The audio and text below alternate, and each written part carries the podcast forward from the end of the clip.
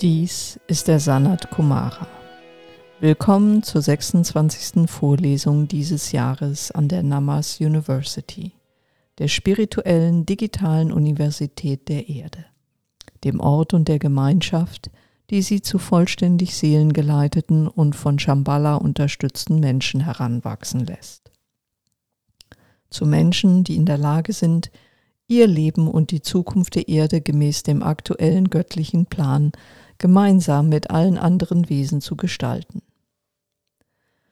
In dieser Vorlesung möchte ich Ihnen praktische Einblicke in die Denk- und Handlungsmuster geben, die heute Individuen, ganze Gesellschaften und die gesamte Welt beherrschen und alle vom Einssein fernhalten. Zugleich möchte ich aufzeigen, wie sich Denk- und Handlungsmuster ändern müssen, um in den Kreis der Einheit allen Lebens zurückzukehren, als Gemeinschaft wieder Teil des göttlichen Plans zu sein, sich dessen bewusst zu sein und ein bewusster Mitschöpfer, eine bewusste Mitschöpferin zu sein. Auf geht's. Die Menschen der Erde gestalten ihre Welt in drei Schritten und sind überzeugt, dass das so richtig und wirkungsvoll ist. Erst tue ich etwas und als Folge dessen erreiche ich etwas.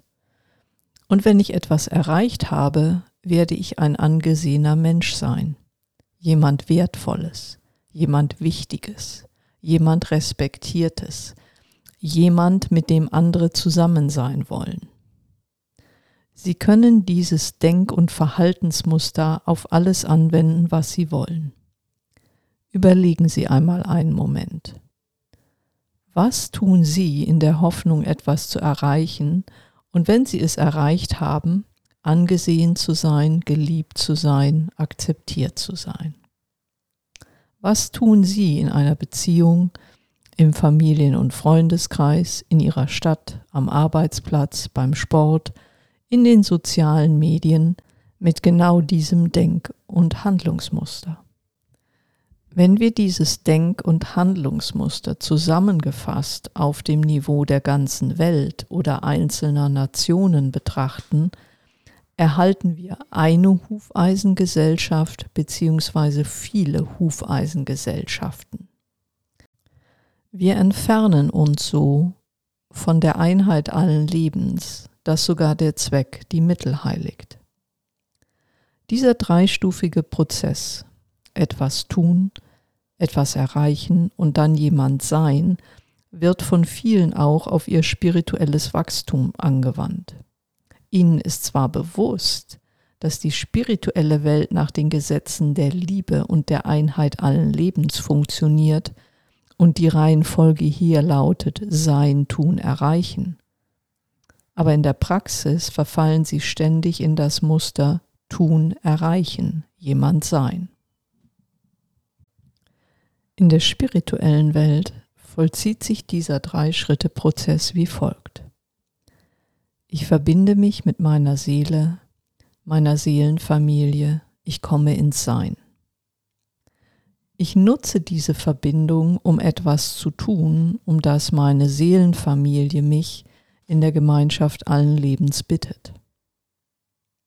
Ich bin angekommen in der spirituellen Gemeinschaft, die in Übereinstimmung mit dem göttlichen Plan handelt, und in der Folge erfüllen wir gemeinsam den göttlichen Plan zum Wohle allen Lebens und der Erde. Wer im Drei-Schritte-Prozess Tun, Erreichen, Sein verharrt, bleibt abgespalten von der Einheit allen Lebens und trägt aktiv dazu bei, dass sich die Gesellschaft und die Gesellschaften in den einzelnen Nationen wie ein Hufeisen formen. In diesen Hufeisen finden wir an den offenen Enden diejenigen, die unsichtbar sind, gesichtslos. An der abgerundeten Spitze finden wir die Mittelschicht eines jeden Landes. Lassen Sie mich Ihnen das Hufeise von einem Ende zum anderen erklären und Sie so zum Nachdenken bringen. Ich überlasse es Ihnen, die Besonderheiten Ihres Landes oder Ihrer Gesellschaft in mein grobes Bild des Hufeisens einzufügen. An einem der offenen Enden befinden sich die Obdachlosen und Flüchtlinge, die unter Brücken und auf Parkbänken schlafen, in immer größer werdenden Slums leben oder hoffen, gefährliche Gewässer, Wüsten, Gebirgszüge und Grenzen zu überqueren, um an einen sicheren Ort zum Leben zu gelangen. All diese Menschen sind gesichtslos. Politiker und die dominanten Gestalter einer Kultur reduzieren sie zu Zahlen. Zahlen, die bedrohlich sind für die dominante Kultur. Offenherzige Menschen werfen eine Münze in ihre Pappbecher, ohne sie und ihre Geschichte kennen zu wollen. Sie sind die Unsichtbaren am einen Ende des Hufeisens. Neben ihnen folgen die ungelernten Arbeiter ohne Arbeit oder in instabilen Beschäftigungsverhältnissen. 50 Millionen von ihnen auf der ganzen Welt arbeiten unter sklavenähnlichen Bedingungen, Hunderte Millionen arbeiten in anderen Ländern getrennt von ihren Familien unter unvorstellbar harten Bedingungen. Sie werden von den Facharbeitern und qualifizierten Handwerkern überflügelt. Deren Lebenssituation ist stabiler. Sie leben meist in gesicherten Arbeitsverhältnissen und definieren sich als Anteil der etablierten Arbeiterschaft. Unvorhergesehene Krankheiten, Naturkatastrophen, Kriege, Klimawandel, Insolvenzen und die aufkommende künstliche Intelligenz können sie jedoch schnell in eine instabile Lebenssituation führen. Ihnen folgen alle, die sich über ihr Besitz, ihr Eigentum definieren, seien es die Eigentümer kleiner oder mittlerer Unternehmen, die Eigentümer von Häusern und Grundstücken. Ihnen gehört ein Teil des Planeten, so erscheint es ihnen zumindest, und sie sind zahlreich. Kleine und mittlere Unternehmen beschäftigen rund 70 Prozent der weltweiten Erwerbsbevölkerung.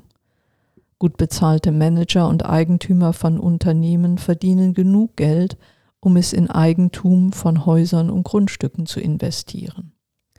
Sie alle schützen ihren Status jetzt noch sorgfältiger, teils auch aggressiver, da sie ihn von vielen Seiten bedroht fühlen. Alles wird teurer, immer mehr Menschen wollen teilhaben. Und sie können wie sich die Dinge wandeln, ihr Eigentum so wie bisher geplant nicht mehr finanzieren. Der Klimawandel verschiebt zudem den Wohlstand und die Eigentumsverhältnisse in den Gesellschaften. Gleiches gilt für Kriege und seine Folgen und die voranschreitende Kräfteverschiebung in der Weltwirtschaftsordnung. Hinzu kommt weiter die Verknappung natürlicher Ressourcen, eine steigende Inflation und die steigenden Kosten für Demokratie und Gesundheitsvorsorge. Die Mittelklasse lebt in stabilen, selbst erarbeiteten Verhältnissen, für die eine oder mehrere Generationen Opfer gebracht haben. Je länger sie in dieser Stabilität leben, sich weitergebildet, spezialisiert und gefestigt haben, desto mehr steigen sie in die obere Mittelschicht auf. Denken Sie einmal kurz darüber nach, ob Sie sich auch über das Eigentum an materiellen Gütern definieren. Auf der anderen Seite des Hufeisens befinden sich drei Klassen, die sich selbst als das eine Prozent sehen. Es beginnt mit denjenigen, die es auf der Weltbühne zu Ansehen gebracht haben. Diese Gruppe definiert sich durch eine erstklassige Ausbildung, Ideenreichtum oder die Hingabe an eine hochspezialisierte oder spezifische Arbeit.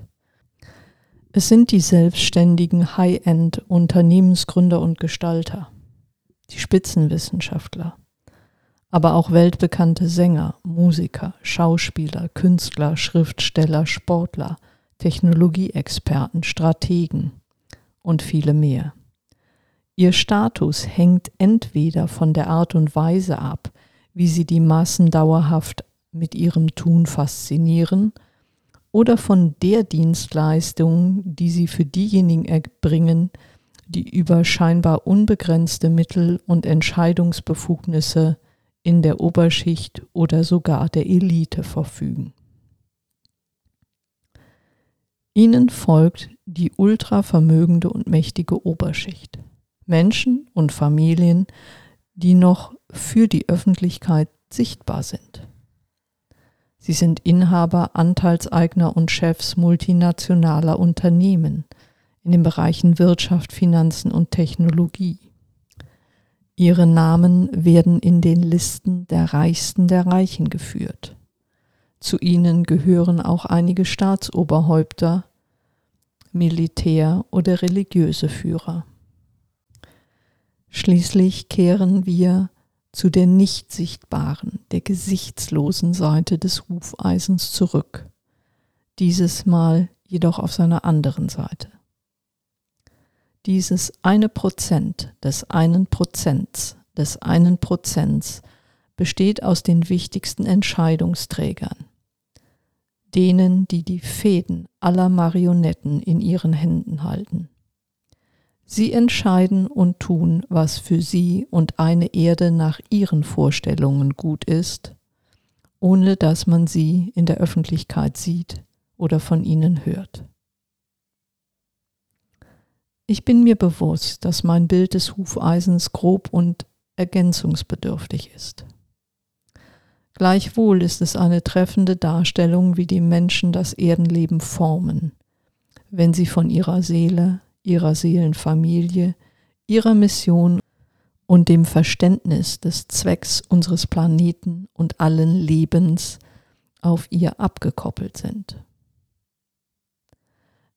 Der Zustand der Menschheit mag Ihnen überwältigend und unveränderlich erscheinen.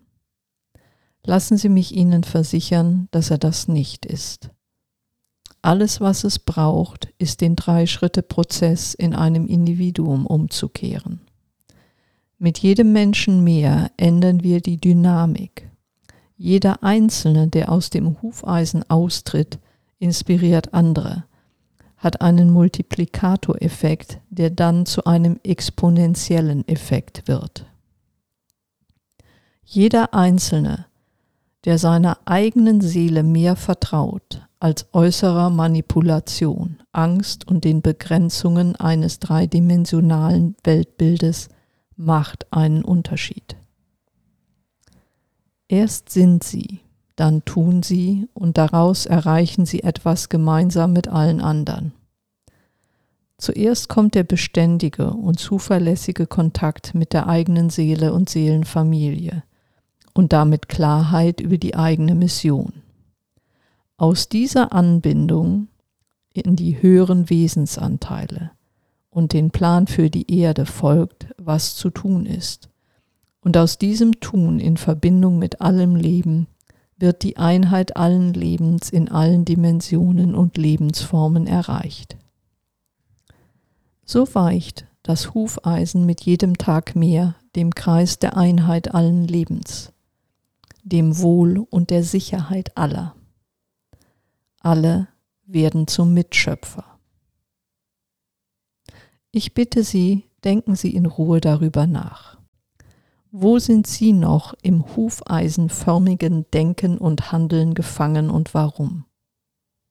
Wäre es nicht an der Zeit, es Ihnen und damit auch allen anderen leichter zu machen und Ihrer Seele und Seelenfamilie den Vortritt zu lassen, wenn es darum geht, was zu tun ist? Das ist alles, was ich Sie heute lehren wollte. Ich freue mich schon auf die nächste Vorlesung. Dann geht es darum, sich in der Einheit allen Lebens und im eigenen göttlichen Gleichgewicht wohlzufühlen, egal was andere dazu meinen mögen. Ich liebe und ich segne sie. Dies war der Sanat Kumara.